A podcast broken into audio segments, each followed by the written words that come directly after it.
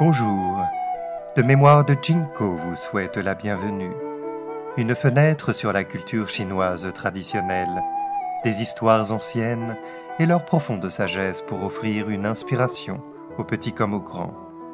Une invitation pour un voyage vers l'authenticité, la bonté et la tolérance.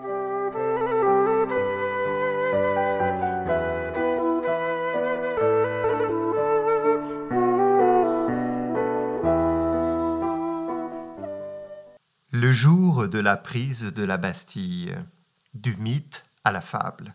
Le 14 juillet, une date centrale dans l'histoire contemporaine. Il arrive de temps en temps que quelque chose se produise dans l'histoire de l'humanité, qui a des répercussions, des implications et des effets massifs, hors de toute proportion avec ce qu'il semble être en soi, et qui pourrait être décrit comme un tournant dans l'histoire, ou, en fait, comme l'un des événements les plus importants de l'histoire. Tel est le jour de la Bastille. Il existe une histoire apocryphe à propos de Mao Zedong, qui, lorsqu'on lui a demandé si la Révolution française avait été un succès, a répondu qu'il était trop tôt pour le dire. C'est toujours le danger qui guette lorsqu'on évalue des phénomènes contemporains ou plus récents de l'histoire. Nous avons une sorte de billet de proximité. Parce qu'il est proche de nous, il doit donc être important. On ne peut pas faire l'actualité aujourd'hui sans apprendre qu'une femme qui gagne un match de tennis est un moment historique ou qu'un homme qui court un dixième de seconde plus vite entre dans l'histoire, ou qu'un groupe de rock se réunit à nouveau après vingt ans, et là aussi, c'est un moment historique. Des révolutions jumelles. Mais le jour de la prise de la Bastille est vraiment un moment historique. Il faut remonter jusqu'à la réforme en Europe pour penser à quelque chose d'aussi important. Et bizarrement, le seul événement contemporain qui lui correspond est peut-être, paradoxalement, son contraire la déclaration d'indépendance américaine. C'est étrange, car la Révolution américaine est souvent considérée comme le précurseur et l'inspiration de la Révolution française, comme si l'une était la progéniture de l'autre. Et d'une certaine manière, bien sûr, elles sont profondément liées. Par exemple, la dette écrasante que le gouvernement français a contractée en soutenant la rébellion américaine a conduit tout à fait directement au mécontentement populaire chez nous en raison de son système d'imposition oppressif et inique. Au passage, on note que la fiscalité a elle aussi déclenché la révolte des colonies. Cependant, la Révolution américaine a été à l'opposé de la Révolution française, en termes d'effets profonds mais différents que chacune a produits. Les Américains ont adopté la démocratie de manière pragmatique, comme les Britanniques l'ont fait et le font encore. Certes, la Déclaration des droits et les autres développements ont conduit à un type de démocratie différent de celui du pays d'origine, mais Compte tenu de certains principes solides au départ, les aspects pratiques des démocraties ont été élaborés à partir de la base. C'est très différent de la Révolution française et de la mentalité continentale en général, qui commence par la théorie et tente ensuite de faire correspondre la réalité à la théorie. Au milieu du XXe siècle, l'Amérique, était devenu l'empire le plus puissant du monde, supplantant son prédécesseur britannique de la même manière que l'empire romain l'avait fait et était devenu plus puissant que le grec qui l'avait précédé. Mais, fait intéressant, quelles étaient les puissances d'alors et d'aujourd'hui qui s'opposaient à la domination américaine? Pourquoi, bien sûr, les enfants de la Révolution française la Révolution russe de 1917, la Révolution chinoise de 1949, sans parler de Cuba, de la Corée du Nord, etc. Se sont toutes opposées aux États-Unis. Et derrière leur puissance économique et militaire vient la chose la plus importante de toutes, leur philosophie, ou philosophie, car malgré toutes les différences mineures, l'orientation majeure est claire. Nous avons ici des pays qui tirent leur position des conséquences de la Révolution française et de ses principes. Sans la Révolution française comme modèle, aurait-il pu se produire? Pour le dire de façon métaphorique, les deux révolutions ont engendré deux frères et sœurs qui ont l'intention de se détruire mutuellement. Mais si nous sommes plus précis, la fratrie et la philosophie française, eh bien le Caïn qui en veut et envie son frère Abel. Et c'est pourquoi le 14 juillet, jour de la Bastille, est si central dans l'histoire contemporaine. En substance, c'est l'étincelle initiale qui est devenue l'embrasement qu'a été la Révolution française. La Bastille elle-même était une forteresse prison parisienne qui représentait tout ce qui n'allait pas avec la monarchie et les États de France. Ici, on pouvait être emprisonné arbitrairement par mandat royal et les motifs de son emprisonnement n'étaient jamais divulgués. En bref, c'était un modèle d'injustice perpétuelle et de déni des droits fondamentaux et de l'accès à un procès équitable. J'hésite à utiliser les mots droits de l'homme, car ils font partie de la mythologie de ce socialisme de gauche, étant donné que ces termes n'ont émergé que plus tard. Mais après la prise de la Bastille, où, ironiquement, seuls sept prisonniers étaient alors incarcérés, en août de la même année, 1789. L'Assemblée nationale constituante a aboli le féodalisme et fait également la Déclaration des droits de l'homme et du citoyen. La grande hérésie revit. Voilà, nous l'avons, les droits de l'homme, le mythe du siècle des Lumières et le mythe qui perdure jusqu'à nos jours.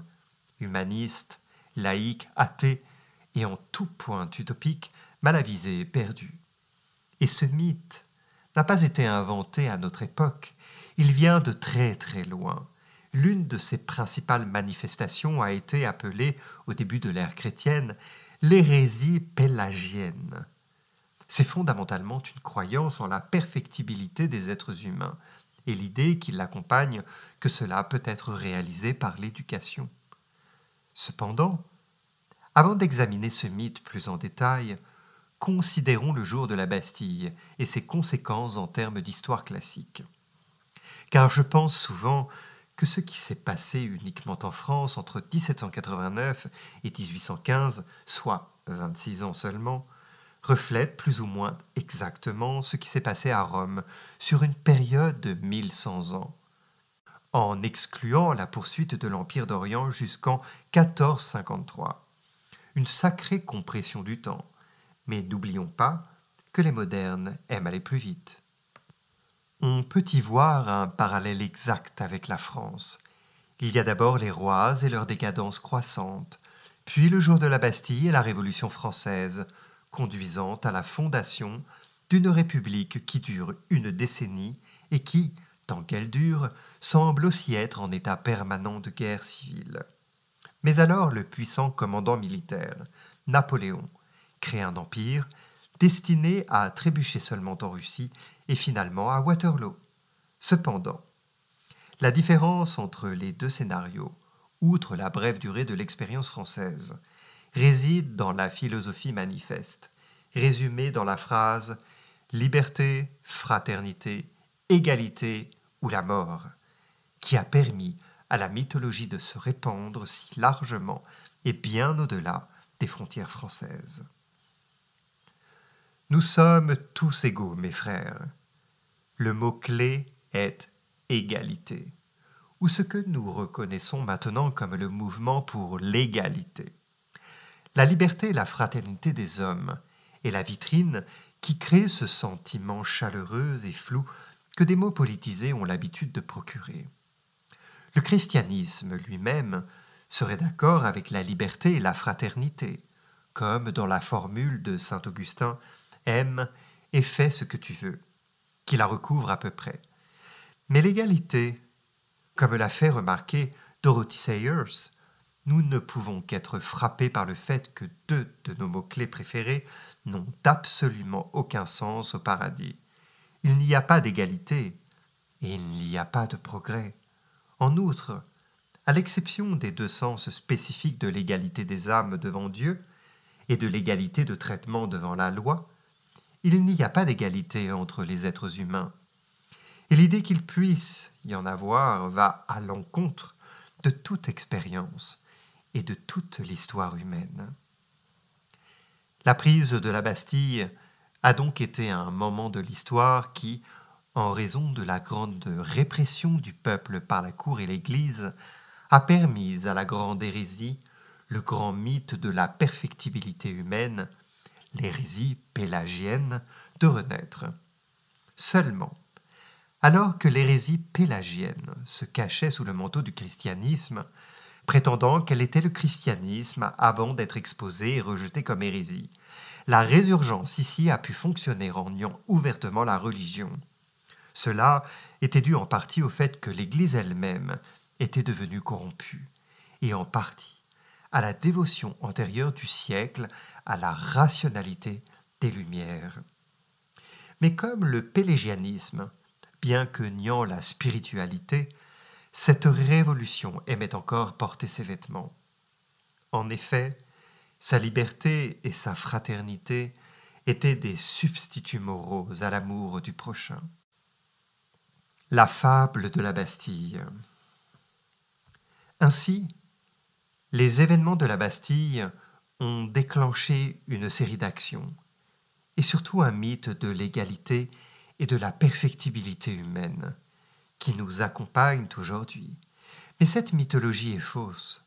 Contrairement aux mythes grecs ou bibliques, ces histoires ne reflètent aucune vérité spirituelle, morale ou psychologique profonde. Plus de 200 ans d'histoire moderne ont démontré à quel point ils sont faux. En fait, elles ne sont pas du tout mythologiques, au sens où on l'entend réellement. Ce sont des fables. Et les fables ont tendance à être des récits relatant l'immortalité ou la folie au cœur du comportement humain. Nulle part cela n'est mieux vu que dans les œuvres du génie socialiste, ironiquement. George Orwell, en particulier ses deux chefs-d'œuvre, les fables de la ferme des animaux et 1984, dans lesquelles le vide et la fausseté au cœur de la vision du monde égalitaire et communiste sont exposés avec une précision impitoyable. Ceux qui connaissent ces œuvres se souviendront certainement de cette merveilleuse expression dans la ferme des animaux. Tous les animaux sont égaux, mais certains animaux sont plus égaux que d'autres. Puis, dans 1984, nous avons une explication de Newspeak, qui est un discours politiquement correct dans lequel toutes les idées politiques non orthodoxes ont été supprimées. C'est une chose que nous avons observée dans tous les États communistes et socialistes, et que nous observons maintenant dans nos propres pays occidentaux. Le langage commence à signifier le contraire de ce qu'il signifie réellement. Fantaisiste Pas vraiment. Après la prise de la Bastille en 1789, le comité de la sécurité publique a été convoqué en 1793 pour diriger le pays. Et surprise, surprise, juste au moment où nous avions un gouvernement engagé dans la sécurité publique, ainsi commença le tristement célèbre règne de la terreur et la guillotine. Les mots commencèrent à signifier exactement le contraire de ce qu'ils signifiaient, et les êtres humains se perdirent dans un bourbier d'incertitudes douteuses. Le jour de la Bastille peut être célébré comme la libération du peuple français de la terrible oppression, ce qui est vrai. Mais parfois, les remèdes peuvent être pires que la maladie. En l'occurrence, les événements du jour de la Bastille ont déclenché une guerre européenne totale et sa fausse base philosophique a corrodé l'histoire mondiale depuis lors. James Sale est un homme d'affaires anglais dont la société Motivational Maps Ltd est présente dans 14 pays. Il est l'auteur de plus de 40 livres sur la gestion et l'éducation, publiés par de grands éditeurs internationaux, dont Macmillan Pearson et Routledge.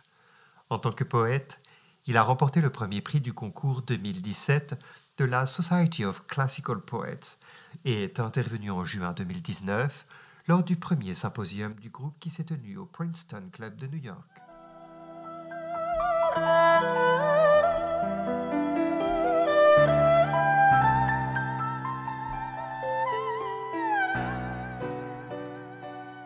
De Mémoire de Jinko vous remercie d'avoir écouté ce podcast.